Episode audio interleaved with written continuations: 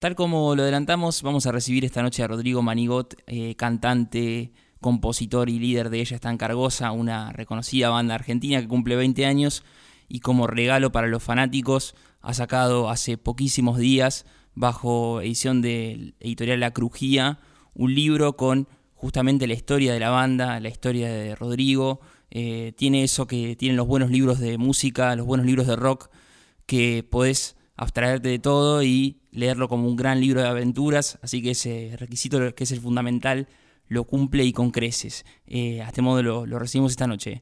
Hola Rodrigo, ¿cómo estás? Mi nombre es Federico, un placer recibirte desde Mar del Plata. ¿Cómo va? Hola Fede, ¿cómo te va? Bueno, gracias por tus palabras.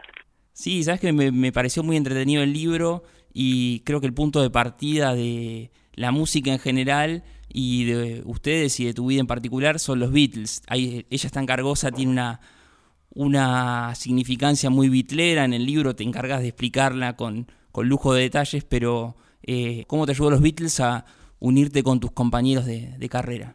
Bueno, eh, como está explicado, digamos, eh, cuando vos eh, en general siempre tocaste con amigos y te juntás con gente que más o menos conoces, pero muy de lejos, los Beatles para nosotros fueron como como un idioma universal que nos permitió conectar mejor.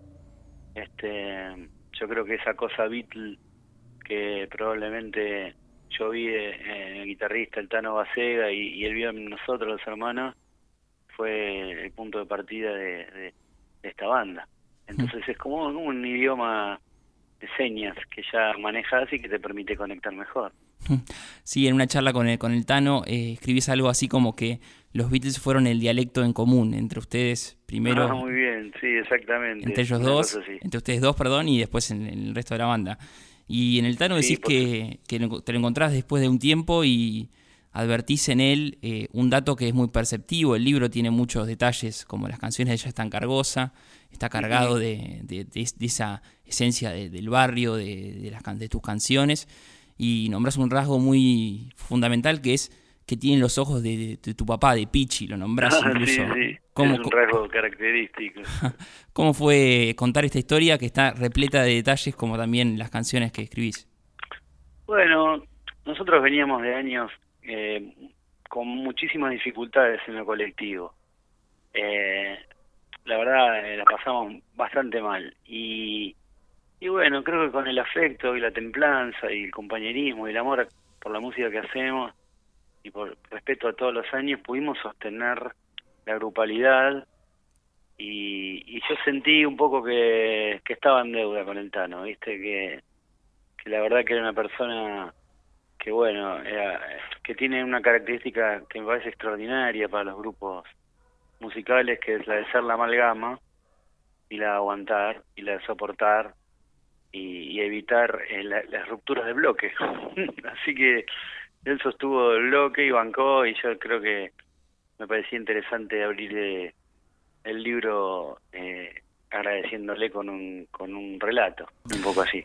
Y después también en el libro asoma al, toque, aunque por el prólogo, que tenés un prólogo genial de, de Santiago Leach, que dice, que dice que los libros a vos te vinieron no tan de, de pibe, pero calaron hondo cuando los leíste y nos enteramos ahí que, que lees el primero el Quijote, después Pizarnik, después todo, eh, todo Saer, que te tomás incluso un mes crucial de tu vida para, para leer el Ulises de, de Joyce. Eh, ¿Cómo crees que eso alimenta las, las, las pasiones y las canciones también? ¿Cómo lo que vas leyendo termina eh, ayudándote a contar las cosas que quieres contar en la música?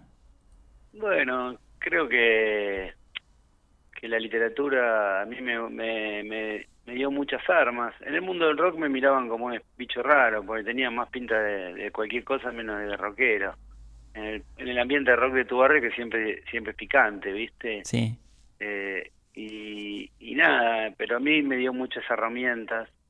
Eh, además estaba en mi banda anterior, había estado con un flaco que era una biblioteca con patas, que era el negro Ale, Cucho, eh, entonces los libros ocuparon, tardíamente en mi vida, pero ocuparon un, lugar importante eh, en, lo que es, en lo que son mis pasiones. Eh, y entonces bueno, empecé a leer compulsivamente y desordenadamente y bueno, y eh, con los años, bueno, eh, creo que esa llegada tarde eh, a la literatura se expresa en, en esta publicación tan tardía, ¿viste?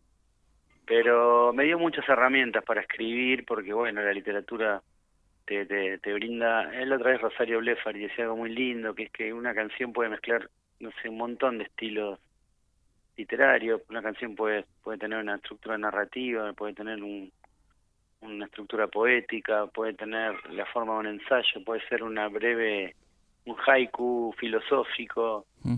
eh, uno puede utilizar un montón de herramientas, de hecho eso es lo que intento enseñar y creo que con bastante con bastante eh, buena repercusión en los talleres que doy, ¿viste? Sí. Eh, porque también veo que hay muchos pibes que que bueno, que pueden aprender canto, improvisación, armonía, eh, todo lo que se te ocurra que tiene que ver con la canción popular y la música popular, pero no, no nadie o pocos lugares eh, o pocas personas se dedican al oficio de, enseñar a escribir y a leer.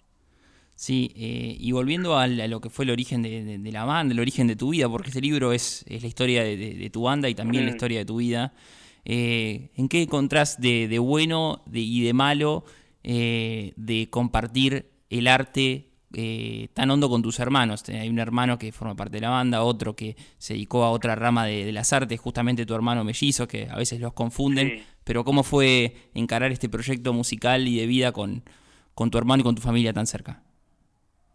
Bueno, eh, mi hermana también canta, Coti, es un fenómeno, así que, que nada, creo que, que bueno, eh, nada, como decimos siempre en, la familia, ojalá que venga una generación de contadores y de médicos, pero bueno, ya están todos agarrando para el lado de la música. Eh, y nada, yo creo que eh, en los momentos buenos, que son los más, es divino compartir con tu hermano. En los momentos malos es un calvario, como fue, pero bueno, en el libro no está tan reflejado eso, no se ve pero creo que con el con un hermano eh, tenés muchísima más conexión con cualquier persona en el mundo y, esa conexión también en un momento perjudicial eh, puede jugarte en contra. en el libro que se llama Donde no van las melodías, lo fue editado por Editorial La Crujía hace pocos días, ya se consigue en Mar del Plata, en la librería de Belgrano.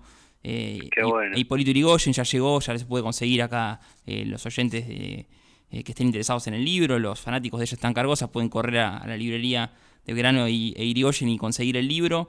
Y tiene para los fanáticos un aditivo que es muy grande, que es la historia que hay detrás de alguna de las canciones. Y hay una que es muy interesante, tiene una repercusión muy linda en el vivo, que es Ex Noche, que justamente ahí revelás que tiene un capítulo que tiene que ver con Mar del Plata del año 2006, una noche medio tóxica y ahí la, la, sacaste a relucir cuando ya la habías escrito antes. ¿Cómo fue la grabación? conté que tocamos en el Costa Galana. Ah, mira.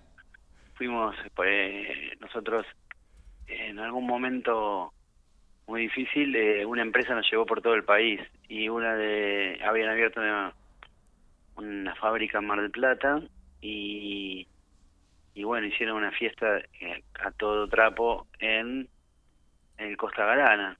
Eh, y, o, antes creo que fue también ahí en una esquina hermosa, vidriada que hay arriba. Eh, nada, no me acuerdo bien, se me mezclan los recuerdos, pero pero concretamente sí, sí, nosotros viajamos mucho, Mar y tocamos mucho, no siempre con éxito, grandes fechas y fechas difíciles también porque es una ciudad que tiene sus dificultades, pero sí es una ciudad que nos encanta pisar. Mm.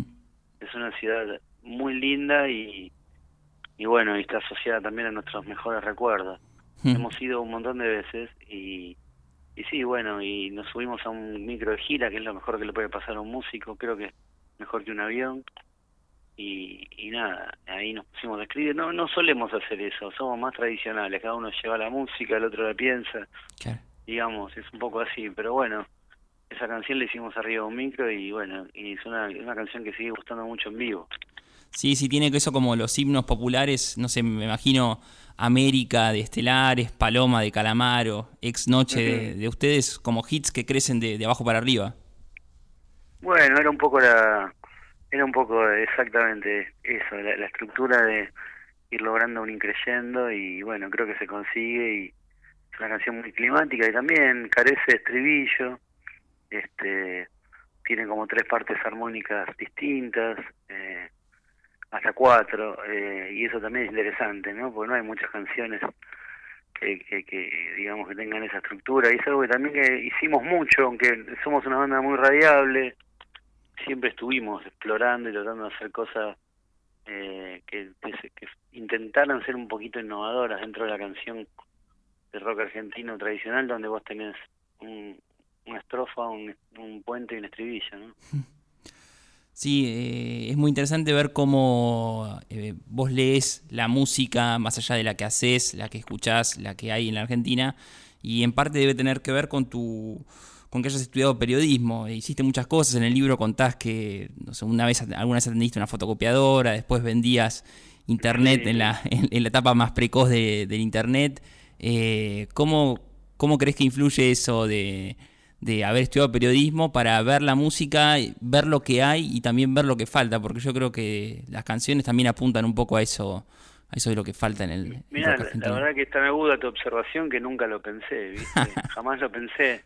Eh, sí, creo que también yo laburé de guionista eh, en, en los años de 2003 a. Sí, contás una película, ¿no?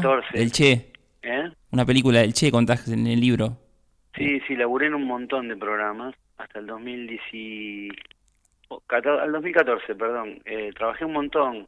Mm. Yo creo que eso, bueno, Manuel Moretti Estelares siempre eh, se burla con, con, con, afecto y me dice el guionista.